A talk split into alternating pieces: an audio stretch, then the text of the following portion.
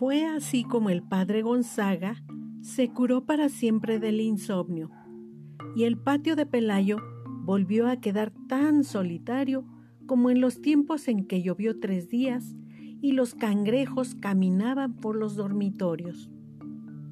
Los dueños de la casa no tuvieron nada que lamentar.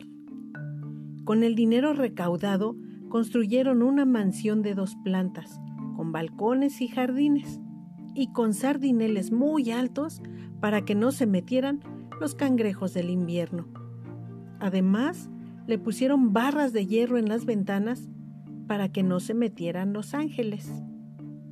Pelayo estableció además un criadero de conejos muy cerca del pueblo y renunció para siempre a su mal empleo de alguacil.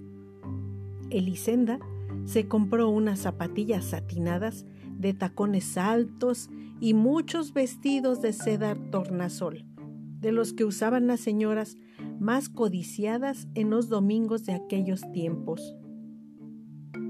El gallinero fue lo único que no mereció atención.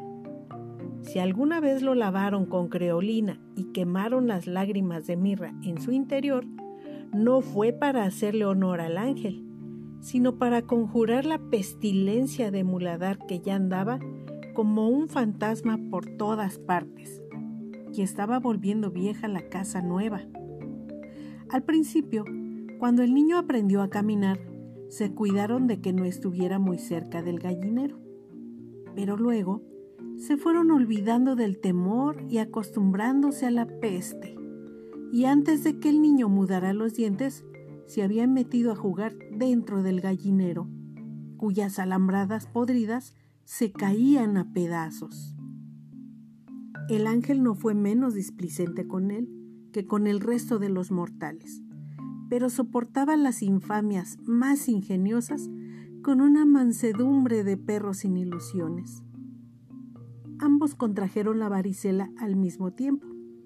El médico que atendió al niño no resistió a la tentación de auscultar al ángel y le encontró tantos soplos en el corazón y tantos ruidos en los riñones que no le pareció posible que estuviera vivo.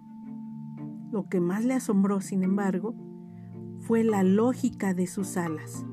Resultaban tan naturales en aquel organismo completamente humano que no podía entender por qué no las tenían también los otros hombres.